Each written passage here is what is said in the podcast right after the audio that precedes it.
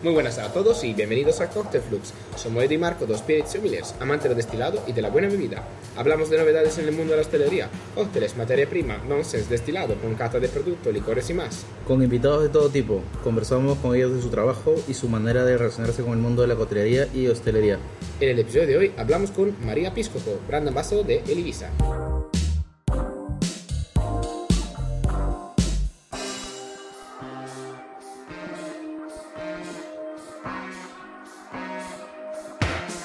Ibiza. ¿Qué tal, Edu? ¿Qué tal Marco? ¿Cómo estás? Aquí un día más, Un día más, yo estoy cansado. un día más de semana Un día más de estar cansado. de O sea, estar cansado, sí. Siempre así. Ya nos contarás, ya, ya te haré una entrevista, te haré, ya Sí. para que nos cuentes en qué estás ahora metido. La verdad que sí, he cambiado trabajo y bueno, pues... Bueno, pero pues eso puede ser un tema para que hables un poco de... ¿De Dejémoslo ahí y ya el otro Bueno, la verdad episodio que puedes contarnos bien y explayarte. Me, me haré publicidad en su momento, mm, pero que sí, que, que alguien se va a enterar seguramente. Ad- Además que es porque acabo de empezar y no, no voy a meterme en el tema. Ya no, no soy de, oh, he cambiado de trabajo hoy, actualizo el LinkedIn. Nada, Todavía no, para el siguiente episodio. Esto es una es un chic a Adri, que Adri acaba de empezar como, como con otro trabajo, un mío colega, y, y, y lo ha cambiado desde el día uno. A ver, hay dos tipos de personas, cierto. Pues nada, eh, deja- dejamos de enrollarnos y empezamos con nuestro invitado napolitana, amante de las napolitanas y espíritu libre que se ha formado en la coctelería clásica, ex empleada del dry bar sacando martini, está con nosotros María. Hola María. Hola, María, bienvenida. hola Edu, hola Marco. Hola. Saludamos a Alberto ya que estamos, ¿no? Así nos lo quitamos del medio. Eh, y eso está hecho. Hola Alberto también. Hola Alberto, que, que hemos entrevistado, por cierto. Ahí en, el- en la sede, en el drive. Sí, sí, sí. Es un crack. Sí, es un crack. No, le quiero mucho. Y, no- y nos ha contado cosas además interesantes de, de la Justo, coctelería. justo cuando estaban renovándolo, por Además, sí, estaba todo en obra, estaba, olía todavía a pintura. Exacto. Estaba, ¡mua! fantástico. Pues nada, ¿quién eres tú, María? Soy napolitana, Oh, Napolitana. italiana, bueno, napolitana más que italiana, y llevo aquí en Madrid cuatro años, básicamente. Trabajo en la hostelería, eh, por así decirlo, eh, específicamente en el sector de los destilados y licores, y ahora hago en brand ambassador de una importadora, el Ibiza, y llevamos un portafolio amplio y con mi formación previa claramente en el Dry Bar 1862, sobre todo, de coctelería. Eh, tu, ese portafolio, por si la gente que nos está escuchando, porque hay mucha gente que nos escucha en los bares o jefes de barra, tal, que te puedan contactar. Correcto. Como haciendo como un, un speech pequeñito del portafolio que puedas tener. Pues si alguien quiere contactar contigo, lo, Marco pondrá luego tu contacto. Sí, sí, sí, sí. Algo curioso a lo mejor del portfolio que, que pique la curiosidad. Oye, podría estar en mi bar este producto. Eh, básicamente, dependiendo del concepto, nosotros ofrecemos un servicio de 180 grados.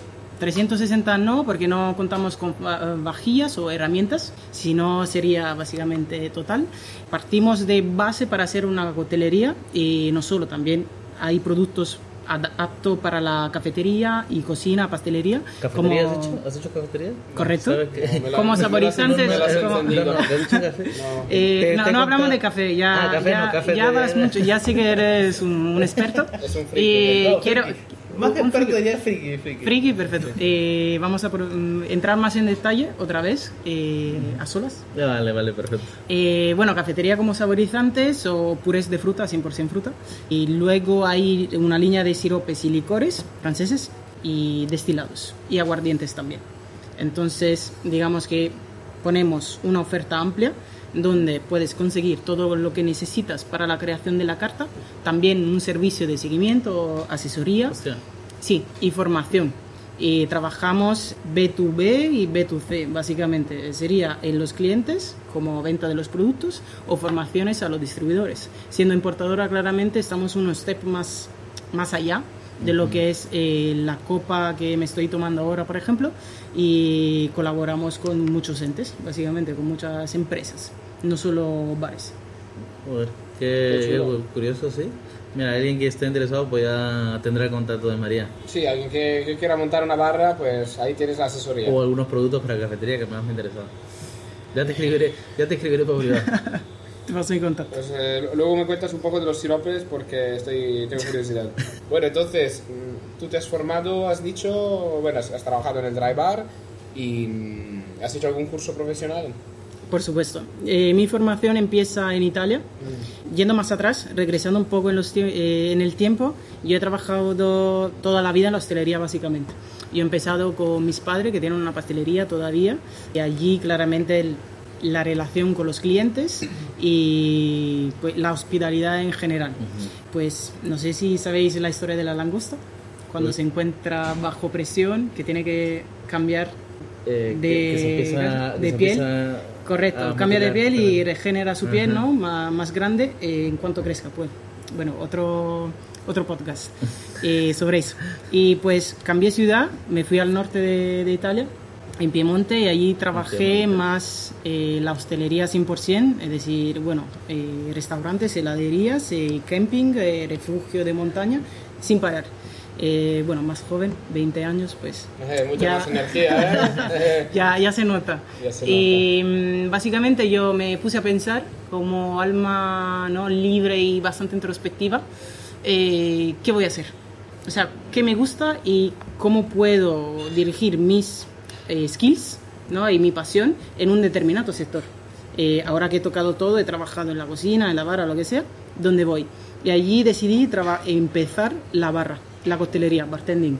Entonces vi más o menos el curso más importante que había en ese momento que me podía garantizar un, trabajo de después, correcto, una buena oferta, y lo hice.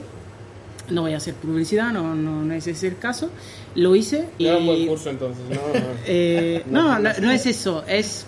A ver, te, que no te te, da... pagan, que no te eh, pagan. no, no es que esta tía es muy lista, por, Eh, por eso. no hay publicidad, es muy lista. Si no, no te hay- pagan, no hay- sí. deberíamos hacer lo mismo, Sí, la verdad, sí porque a veces hacemos publicidad aquí damos marcas, aquí decimos Aquí- todo. aquí- Esperando que alguien nos diga. Aquí somos muy a ver generosos, la verdad, ¿eh? a ver si alguna marca A ver, eh, eh, he, aprendido, he aprendido mucho en ese mundo de, Ya, de ¿eh? Brand Ambassador y Yo creo que... todo, todo tiene su razón de existir, ¿no? Sí. Y pues hice el curso, yo no sabía nada, o sea, cero. O sea, se- no- ni sabía que era un aperitivo. ¿eh? Sí, sí, eso. Solo sabías Y tomarlo el aperitivo.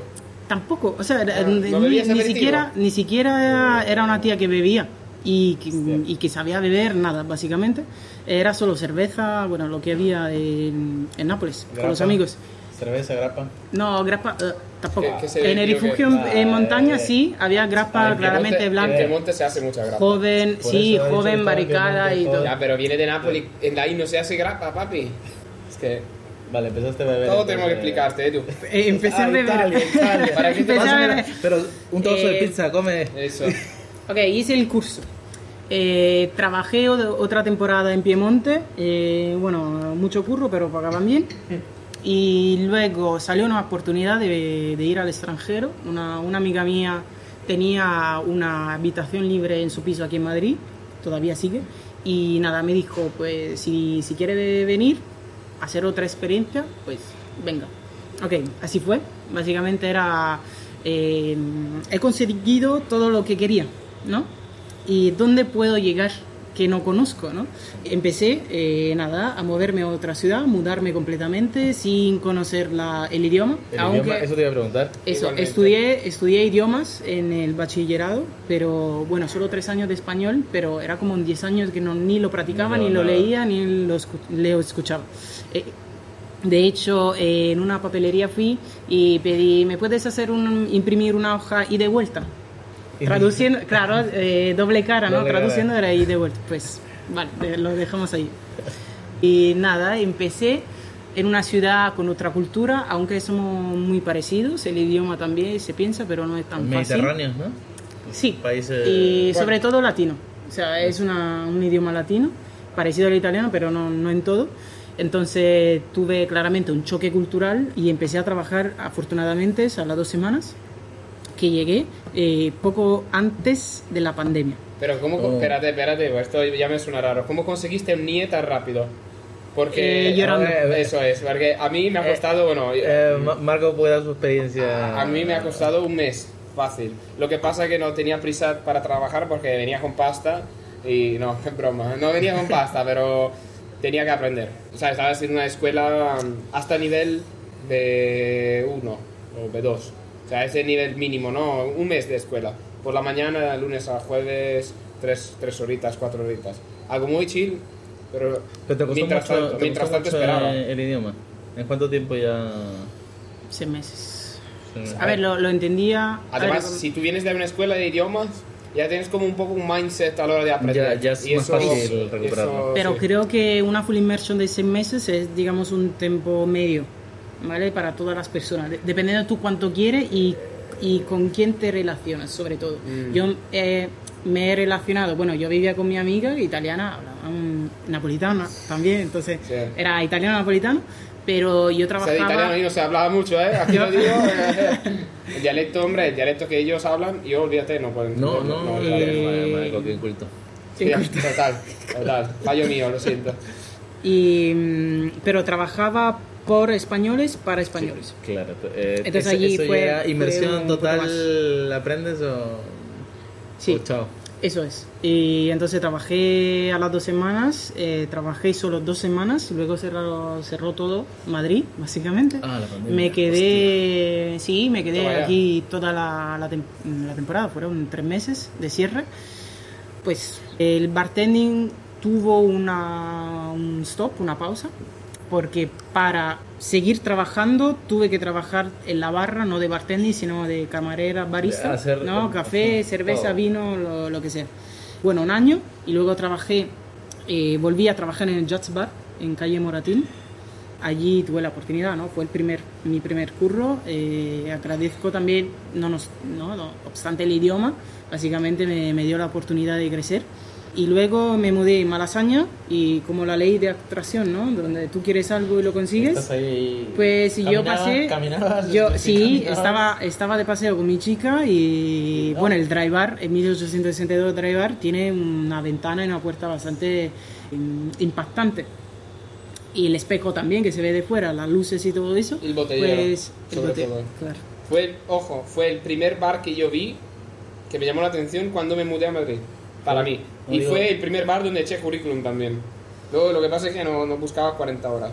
Así que me, me fui a otro. Fue inter- o sea, es que llama la atención sí o sí. Si estás caminando dices, ¿y, y eso? Correcto, y entonces entré y había sido, bueno, estaba lleno a la planta de arriba, eh, me, me metieron abajo y probé el Amor Old Fashion. Es un cóctel que le tengo mucho cariño porque fue el primero que probé ahí en el, en el dry. Era además de grifo. O sea, tenía como el grifo de, de Amaro Montenegro en pre-batch, básicamente, y, y nada, me, me hizo tanta ilusión pues le, le di el currículum, le pasé el currículum, a ver, a ver, busca, busca a alguien y no sé qué, qué tal la oferta y todo eso. Y nada, eh, de, de ahí a poco me llamó y, y empecé mis dos añitos en el drive. Dos años. uf. Dos años, sí. El tiempo de estar en el drive es bastante largo, porque es muy familiar.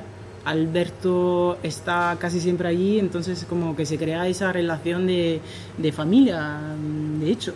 Y allí, bueno, tienes condiciones bastante flexibles. Es decir, tú tienes tus necesidades, por supuesto, ¿no? El- el- todo el equipo curra, ¿no? También por ti. Entonces así fue. Y así que hay otra persona que ahora están, bueno, un año, un año y medio, casi dos años, Sonia también. Es que bien. Y así Hostia. Interesante la vida de viajes, de ida y vuelta. el pase de Brand Ambassador, ¿eso cómo ha pasado? Condiciones, Condiciones. sí. Mm, solo para eso, no, no solo para eso, eh, dos razones, por mi parte claramente, fueron las condiciones, es decir, eh, llegué a un punto de mi vida que quería más. eh, y Tiempo hay un... libre. Sí. eso. Eso. Eh, o- pero no, ¿eh? o- o no. Pero ojo, Ya, poder- ojo, olvídate del tiempo libre. ojo, no, olvídate. Yo olvídate. pienso que más el tiempo libre es poder controlar tus horarios. Eh, Mm, sí. Ojo, también ahí, Eh, ojo. A ver, no vamos a entrar en detalle. tocado la pajita más corta, ¿no? Que, Eh, ok, era trabajar de día, pero también allí ahí depende, ¿no? De, de tus objetivos, pero bueno, trabajar de día es decir, cada uno tiene su necesidad eh, y tiene su relación personal, su vida privada y nada, dependiendo de lo que te presiona en ese momento, ¿no? Para, para estar mejor contigo, con tu pareja, puede ser, con tu familia, con tus amigos, con tu tiempo libre, ¿vale? Eh, eliges algo diferente. Fue en este caso, por mi parte, y también porque quería más, en el sentido que puedo claramente crecer todavía en el mundo de la mixology, y aprender mucho en técnica, en destilados y eso será algo que, que haré independientemente de todo, pero quería que conocer más lo que está atrás, lo que está atrás y, y tener un, un entrenamiento de pensamiento que antes no tenía. Es decir, bueno, creo que podéis entender, básicamente el bartender llega a un punto que tú haces, mm, te conoces todas las recetas en la carta y también muchas más recetas, pero básicamente es como eh, vas de, de automa, o sea, es como entras. Entras, haces, preparas. Aunque no dejas de ser tú mismo, pero sí, básicamente lo tienes todo controlado y eh, empieza a ser muy mecánico, ¿no? Y, y, está bien, a mí me encanta, pero no estaba acostumbrada o entrenada a trabajar con la mente más que con el físico. Claro, físico y entonces dije, ¿qué tal? A ver si, si puede ser un sector y donde yo puedo tener éxito, básicamente. ¿no? Como me, me, puse de objetivo todo lo que yo no tenía, que era más allá de lo que hacía, pues ahora también. A por ello. Eh, ¿Aconsejas que la gente coja ese camino? A ver, yo creo que la natural evolución del bartender, ¿no? Eh, no todos, pero quiero decir... Sí, pues no habría producto para... No, claro, claro, claro. Es un trabajo complejo, ¿no? Que no es lo mismo que ser bartender, obviamente. Tiene mucha más complejidad, yo, en mi opinión, y tiene que saber mucho más, en general. No, no, no, te, no te limitas. Mucho más de algunos productos. No, no, no, en general. También es relaciones públicas, bueno, hablar con un proveedor, acuerdos comerciales. Bueno, también depende de, de en qué medida, ¿no? En, por el brand ambassador puede significar de todo. Puedes pertenecer a, a marketing o a comercial. Y, y, ahí vas delineando dos tipos de trabajo diferentes, aún representando la marca y haciendo formaciones, que por supuesto director. tienes que hacerlo. No, que va. Saludamos a Jere, nuestro querido director de marketing, recién adquirido, ¿no? Eh, bueno, fantástico, Jerez, te queremos. No, pero eso, que también eh, cóctel, no, ¿cómo se llama? Flux. Ya, eso. Daniel Nevsky, eh, ¿cómo se llama? Daniel Nevsky es un, bueno, influencer, un bartender, indie bartender. Bueno, él hace como esa, esa definición, ¿no? Brand ambassador, ¿no? Él luego lo explica, ¿no? En manera divertida. Pues eso, irse a ver ese que de hecho lo hemos compartido y, y, al final es, es, divertido porque dice cosas verdaderas, ¿no? De, de, los brand ambassador. Yo creo que es una evolución de, de, del puesto porque no puedes estar chequeando. Ah, hasta, obvio, obvio que es un paso, como tú decías, es un step, es un paso más allá de estar con, entrar al turno estar con tus cócteles y obvio que es diferente. A ver, eso no significa que sea el único, obviamente. Puede ser eh, ir haciendo consultorías, eh, asesorías, vamos, eh, bar manager y, y, idealmente a lo mejor tu propio local o socio de un local, socio de más hay, de un hay, local. O sea, hay más ramificaciones de, eso. de aparte de... O sea, ¿puedes quedarte hasta los 40 haciendo cócteles? Sí, sin duda, sin duda alguna. A mí me dolerían los hombros, te lo digo ya. O sea, que es un trabajo físico. O sea, re reponer cervezas, reponer eh, todos los botellines, porque aquí hay muchos botellines. En Inglaterra todo de pistola, eh, la soda gun. Pero por decir, ¿no? O me acuerdo cuando hay que hacer unos, un, un restock de todo, que te toca y está a, a, la planta de abajo, pues súbete tú todo, todas las cajas y todos los barriles de cerveza eso no te puede tocar con, con, los, con los 40, te, te, revientas. Sí, bueno. Sí, eh, ha sido una de las razones básicamente. Es como tiene que pensar también en un proyecto futuro eh, donde tú te, te ves. quieres ver, sí. Donde, sí, donde quieres estar. Entonces, ¿quieres estar en la barra? Pues, ok. Lo puedes aguantar hasta los 50 o tener un curro hasta los 50, porque igual eh, no, no, encuentras. O sea, ¿quién, ¿quién, puede decirlo? Por lo menos aquí, de mi conocimiento, me gustaría que te, tener más cultura igual con vosotros. Bueno, una mujer de 40, de 50 años detrás de la barra. No. Difícil. Eh, sí. Muy difícil. Entonces, ¿qué pasa? O eh, se pone en el sector eh, management, bar manager o contabilidad o, o, o marketing incluso de grupos grandes. Eso sí, por supuesto. O venta entonces, venta puede ser comercial, puede ser brand ambassador, como decía Marco, marketing o comercial, muy diferente a los dos. Entonces, depende también de tu actitud. Personalmente, me gusta mucho la formación. Yo también en la barra lo hacía y no, no es para todo el mundo. O sea, para eh, todo el mundo o la mayoría de las personas hacen los cócteles, pero o no tienen la la skill, ¿no? la actitud de poder transmitir, Tu, el conocimiento. puede ser bueno, pero no tienes esa habilidad que dices tú de transmitir tu conocimiento. Eh, o sea, puede ser una máquina, pero no tienes esa chispa de poder hacer entender a alguien lo que tú quieres.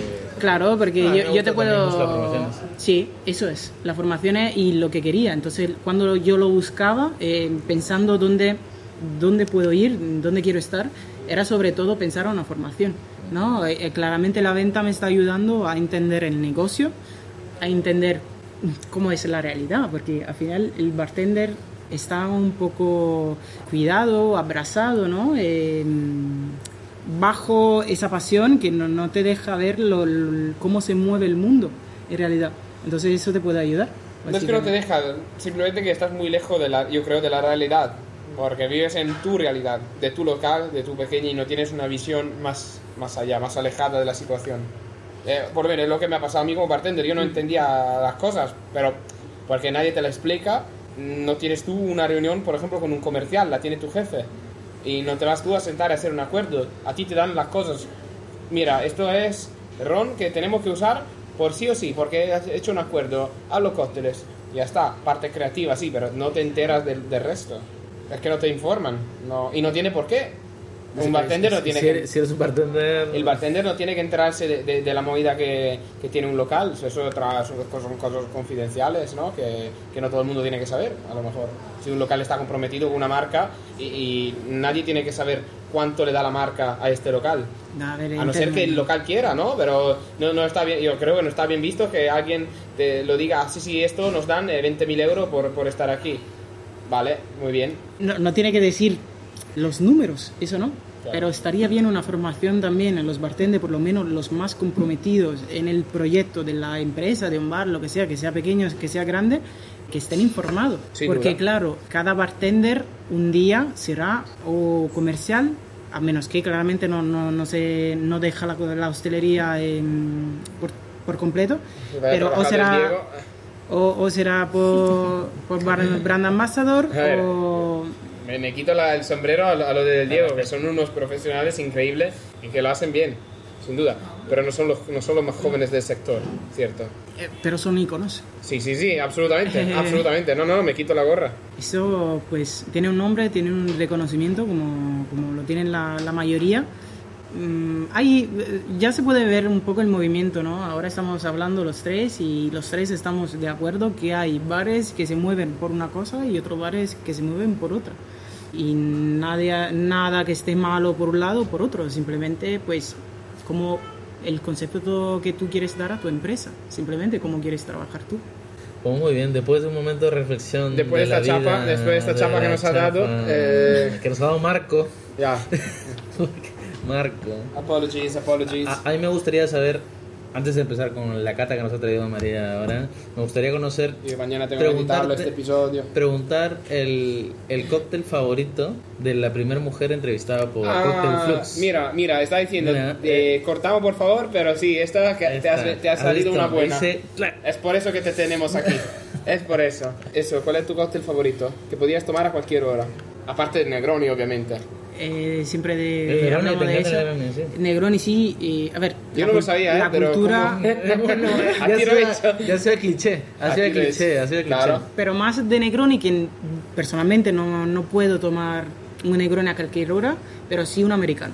Entonces, todas las revisitaciones, eh, todas las revisitaciones de, de, los Negronis, de la americana en este caso, pues sí, que sea como base sería un trago amargo.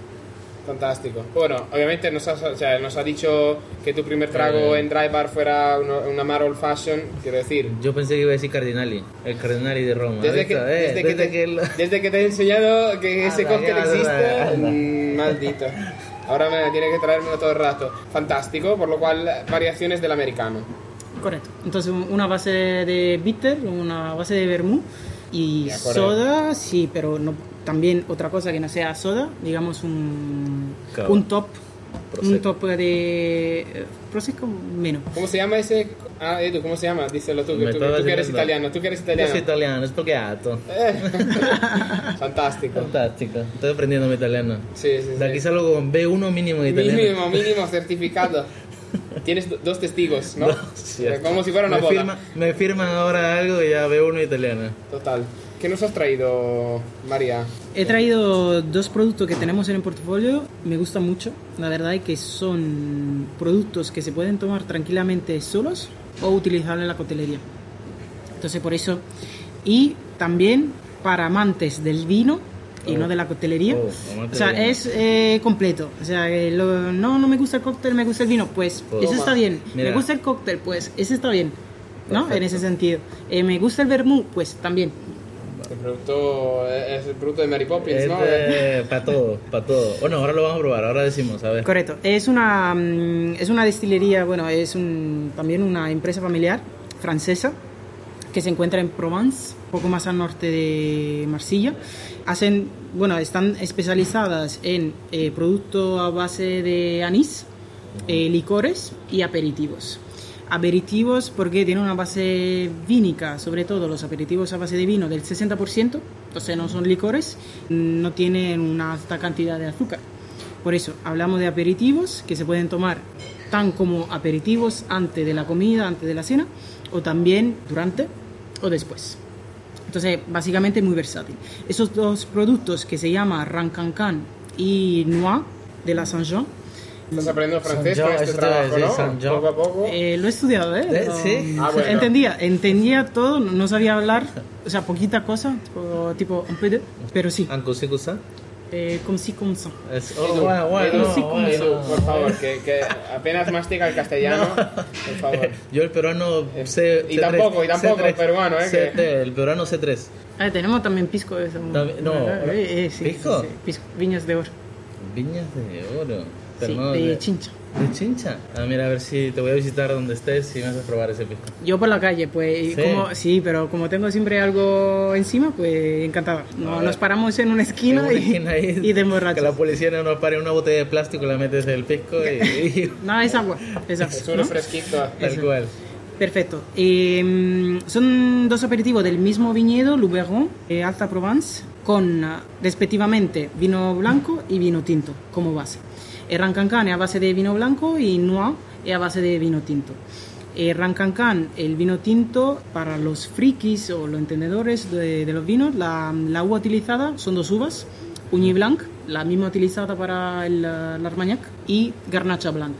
Y luego tenemos una maceración de melocotones enteros con toda la piel, entonces cuidado con los alergenos. Y maceración de tres variedades de melocotones, dos amarillas y una blanca y por separado eh, maceración de hojas de melocotón. Mm. Entre 6 y 12 meses. ¿Y las uvas son 50-50 de la Uniblanc y...? Correcto, sí, 50-50. Y después todo se hace un blend, un blend eh, una mezcla. Pues tenemos un producto siempre a base vínica, eh, también en la nariz, ahora lo vais a catar. Y con bajo contenido de azúcar, hablamos de Rancanca de 90 gramos por litro y las hojas de melocotón, porque se, bueno, es muy ya visto, digamos, un licor de melocotón, pero la, aparte la diferencia que este, esa base de vino, las hojas de melocotón en la meseración por separado le dan una acidez para que el producto sea refrescante, tenga un, el punto fresco que se puede, eh, que es muy apreciable tomarlo solo o en los cócteles. Así que, bueno, a vosotros. Mientras tanto, si quieres servir este. A ver, vamos a. A mí me ha gustado, en, nariz me ha gustado mucho. ¿Lo has probado en boca todavía no? No. Sí, en nariz viene el, el melocotón, ¿no? Lo ha puesto muy bueno. Pensé que iba a tener más carga alcohólica. ¿De cuánto estamos hablando, has dicho? 15 grados. 15. Sí, no lo he dicho, pero, sí, 15 Ha dicho aperitivo, estilo no, con vino, a base de pero, vino. Pero, te voy a decir, porque leí el, el, otro, el tinto, sí leí que ponía 15. Este pero este su carga alcohólica de 15 queda muy, o sea, no te no es nada alcalino que Bien o sea, cálido, cálido que te Exacto estaba estructurado. Sí. Pero una pregunta, sí. No se oxida por ser vino. A ver, que no, es para putear, es simplemente como el vermú, ¿no? Que el vermú tienes que conservar en, nevera, no es abierto. ¿Esto tiene que estar, debería estar en nevera, en tu opinión, o, o aguanta afuera y punto? Las dos. Es decir, aguanta afuera, sí, Claramente, si no hablamos de, temperatura, de temperaturas que alcanzan 30 eh, grados. Sobre todo en invierno en Madrid, aguanta eh, fuera cualquier no, Sobre todo para el stock también. Una botella, pues, no abierta pero cerrada, pues ya 30, 35, como todos los productos, pues eh, hay un, un peligro. Eh, en este caso, una vez abierto, hay una sutil diferencia o cambio, no tanto en el color, entonces no hablamos de la textura o en el color del producto, sino organolépticamente hablando, pero solo para un paladar eh, muy educado. Entonces, ¿se pone malo? No, absolutamente no. Tiene una, evoluciona. evoluciona, sí, pero es muy sutil la evolución. Pero el blanco está muy bueno, me ha gustado. Sí, y este el tinto, eh, ¿nos has contado del tinto? Pasamos al tinto, eh, Noir de la Saint-Jean, Saint porque es el equivalente de San Jordi, digamos la, la fiesta catalán, eh, porque es el periodo donde se recolectan las nueces. Ese tinto está a base de eh, garnacha tinta y syrah mm. y está macerado con la cáscara de la nuez, la verde, entonces antes que se seque, y la maceración pues, separado de canela, clavos y no moscada. Entonces tenemos un producto bastante especiado, los clavos sobre todo en nariz son muy presentes y siempre 15 grados. Muy aromático. Y, sí. Como el otro también, o sea, tiene una, buena, una muy buena nariz. Me viene como notas pacificadas, como, ¿sabes? Correcto, sí, tenemos una, un espectro de perfiles que van de un vermú español, estilo español, un oporto, eh, portugués y un Pedro Jiménez. Es que te iba a decir eso, nariz me viene PX. Correcto, pero queda tánico por la base vínica, claramente muy alta, que es un producto en, el paladar, en la boca, es totalmente diferente a lo que conocimos, básicamente. En la cantidad de azúcar es un pelín más alta que en el blanco, 110 gramos por litro. Pues está bueno. En boca sí tiene la presencia tánica. Es diferente, lo, lo, que dices tú. En nariz me viene, me tira más a PX pacificado y en boca me tira más como al vermut. Va más hacia ese lado. Pero de beber como aperitivo, dices tú, me tomo una botellita. ¿Una botellita? Borracho. Muy pues, bueno. Así que la gente que quiera probarlo, ya sabe, contactar con María. Molestar a, María. molestar a María. sí. Eso es. Encantada de, dar talleres y catas y... Vale, perfecto. ¿Y el pisco que queda pendiente la cata de pisco? Quedan pendientes muchas catas. Bueno, de ¿dónde pueden encontrarte? Por la calle, diría. Eh, aparte de eso, ¿En las redes? según sí, según el perfil Instagram, soy la napolitana, tranquilamente por allí o preguntando en los bares también. Perfecto. Guay, pues nada, ha llegado el momento más triste. Nos despedimos, se acaba el mejor episodio de la semana. Recordamos nuevamente de seguirnos en Instagram, arroba cocktailflux. Estrenamos todos los domingos, puntuarnos en Spotify, comentarnos el episodio si, se ha gustado o no, si, si os gustaría probar estos aperitivos. Un saludo desde María. Gracias a todos, a vosotros y al público. Gracias a ti. Edu. Bueno, muchas gracias a todos por escucharnos y gracias a ti María por estar aquí y compartir eh, un poquito de tu vida y de un par de botellas. Y os digo, see you later.